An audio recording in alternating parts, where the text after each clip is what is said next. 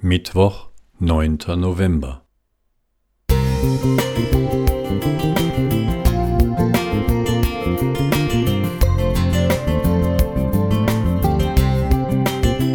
Ein kleiner Lichtblick für den Tag.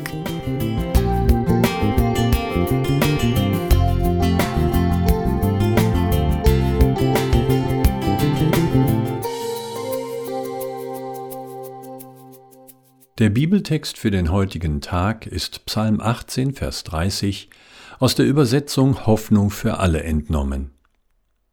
Mit dir, mein Gott, kann ich über Mauern springen. In der DDR-Zeit war es gefährlich, dieses Wort von David laut auszusprechen. Man hätte es als Fluchtabsicht über die 168 Kilometer lange Berliner Mauer verstehen können und wäre dafür ins Gefängnis gekommen.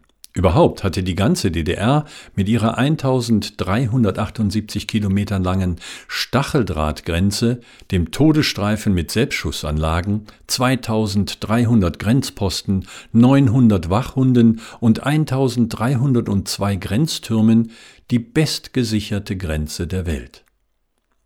Noch zwei Monate vor dem Baubeginn hatte DDR-Staats- und Parteichef Walter Ulbricht versichert, Niemand hat die Absicht, eine Mauer zu bauen. Dennoch wurde sie am 13. August 1961 gebaut. Immer wieder gab es Versuche, über die innerdeutsche Grenze zu fliehen oder sie durch Tunnel zu verlassen. Dabei starben direkt an der Mauer 133 Menschen und an der innerdeutschen Grenze sollen es 245 gewesen sein. Dennoch kam der 9. November 1989. Da wurden die Öffnung der Mauer ganz überraschend durch ein Missverständnis auf einer Pressekonferenz bekannt gegeben. Die Menschen jubelten, tanzten auf der Mauer und betätigten sich mit Hammer und Meißel in den Händen als Mauerspechte. Rund 200.000 Menschen waren in jener Nacht unterwegs. Wildfremde Menschen lagen sich mit Freudentränen in den Armen und waren dankbar für dieses ungeahnte Geschehen. Ich muss dabei unweigerlich an eine andere Mauer denken. Sie heißt Sünde und trennt die Menschen von Gott. Engel mit gezücktem Schwert bewachten den Eingang zum Paradies. Das dortige harmonische Zusammensein von Mensch und Gott fand ein schmerzhaftes Ende. Der Sohn Gottes aber kam, um diese Mauer zu beseitigen.